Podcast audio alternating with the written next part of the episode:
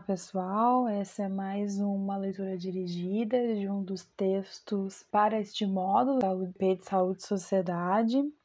Então, o texto de hoje é a Existência e Diferença, o racismo contra os povos indígenas, é do Felipe Milanes, Lúcia Sá, Ailton Krenak, Felipe Soto Maior Cruz, Elisa Urbano Ramos Genilson dos Santos de Jesus.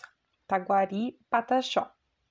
É um texto de 2019 na revista Direito e Praxis. Uh, o texto ele vai falar então esses desses aspectos que falam da, da invisibilização do racismo contra né, os povos indígenas no Brasil. Então ele vai fazer uma discussão desse vazio que há nessa produção científica em relação a este racismo e também vai apresentar alguns depoimentos e vai falar um pouco baseado nesses encontros do projeto realizado pelo Ayrton Krenak, certo? Então, o texto começa então falando desse racismo disfarçado, né, que historicamente o, os povos indígenas eles não, não são colocados como povos que so, podem sofrer racismo, né? Eles falam que há um preconceito, mas que não é a mesma coisa que racismo. Então esses conceitos eles são atravessados nesse país. Então, os povos indígenas têm pouco espaço nesse debate com relação ao racismo no país. Historicamente, os indígenas eles são colocados como se fossem bárbaros, né? Como se eles fossem uma civilização que precisasse ser controlada, né? Povos que precisassem de uma conduta, né? Então, essa foi a estratégia de conquista, né? Que ocorreu desde o período colonial, anterior ao período colonial, até a República, até hoje, os dias de hoje, né? Essa estratégia de conquista, catequização, então eh, tirar essa, esse epistemicídio dessa população, né? E aí para pensar numa civilização em paralelo com esse genocídio também da população indígena, certo? Existe também, no texto eles falam muito dessa resistência, né, desses povos que estiveram ali, né, e não, não se entregaram, né, embora com muita luta. Ele traz um resgate sistemático, né, desse desrespeito, dessa omissão por parte do Estado em, em leis vazias, em direitos que estão escritos, né, né, no papel, mas que eles não são colocados em prática para a população. Então existe um processo de dominação desses povos, né? E que não, e na Constituição Federal até hoje, assim, existe lá que há a proteção, né, desses um, desses povos originários, desses ter territórios originários, mas que ainda assim é aberto para que as pessoas possam ir lá como ruralistas, missionários, os mineiros, né, por diante, aí conseguem encontrar brechas nas leis para que possa ir lá e violentar esses povos e terminar muitos desses povos originários no país foram totalmente exterminados nessa construção. Então, um dos mitos que eles falam né, no texto sobre essa questão contemporânea do indígena é do desconhecimento, né? Que a, tipo, a academia ela fala do indígena, mas ela não é indígena, né? Então uh, existe uma construção dessas demandas e partem dos próprios indígenas, mas que não são passadas pelos depoimentos desses indígenas, né? Que não eles não são ouvidos, eles não estão na construção de conhecimento, né? Então, até dentro das questões das abordagens antropológicas, existe aquilo que a gente pode colocar como falar por essas pessoas, né? Então, existe a experiência de colocar o, o, estudioso dentro daquela comunidade, dentro daquela região, e que ele vai lá e enxerga aquilo conforme os olhos né, colonizados e traz informações para dentro da academia. Muitos anos isso aconteceu, né, dentro daquilo que é pensado, né?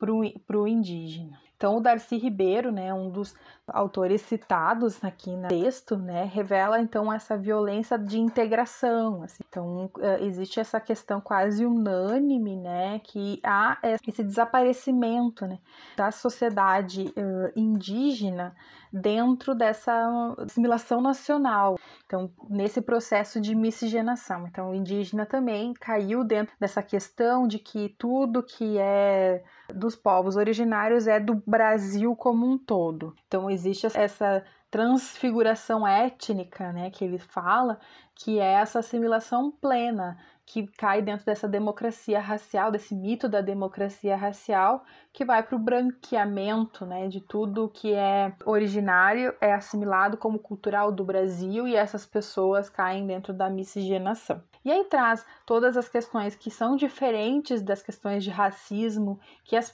que as populações negras sofrem, né? Uh, o próprio Kabengele Munanga, citado nesse texto, traz as questões da escravidão uh, dos povos indígenas que acontece até hoje nas fronteiras né, agrícolas, principalmente nos povos ali que eles citam do Mato Grosso do Sul e do Mato Grosso, né? E pensando nas questões de reparação social, quando foi criado a política de cotas, não foi pensada nessa população para dentro também na, da entrada nas universidades, né, como uma reparação dessa violência. Hoje em dia, assim, for, for analisar, ainda existe, existem políticas para a entrada de povos ameríndios, né, que eles citam no texto, nas universidades, mas ainda assim é um número muito pequeno comparado a a entrada que, é, que seria o ideal, né? A ideia é que eles trazem é de que dessa fundamentação do mito, né, de que o Brasil é uma democracia racial e de que no Brasil não há esse racismo, só essa diferenciação, né? Então essa integração de povos que é, acaba pelo epistemicídio de muitas culturas. Então aí o texto traz as construções que vêm eh, para poder pensar formas de ampliar as vozes dessas lideranças indígenas, dessa população indígena, né? Então, há essa construção, essa desconstrução, melhor dizendo, desse tipo, né, do indígena que é típico, né? Então existe o indígena que tu acha que existe, aquele que você acha que, que você encontra sinais de que é, o que ele que tipo te disse que é, o que você convive, o índio, o índio urbanizado e o índio empresário.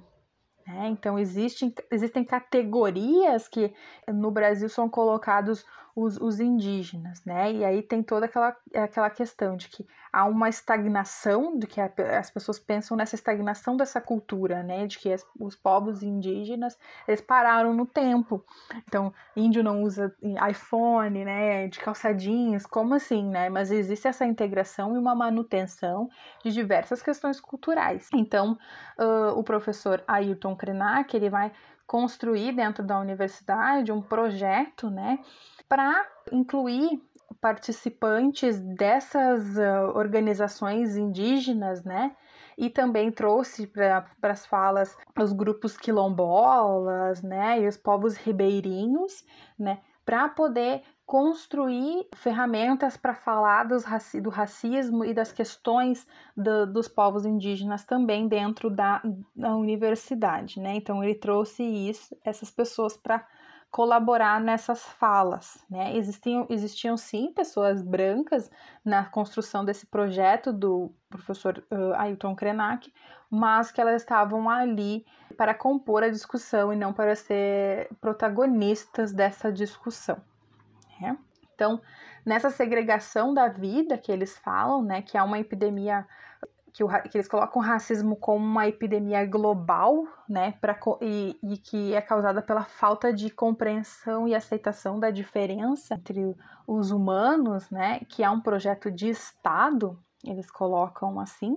Eles trazem diversos depoimentos das pessoas falando de como sofreram, né, do quanto uh, os processos de, de, de governo e de construção de sociedade, uh, né, que a gente acredita né, que nos foi dito que é a nossa sociedade, foram prejudiciais para essas populações que já existiam anteriormente né, à vinda dos colonizadores para o Brasil.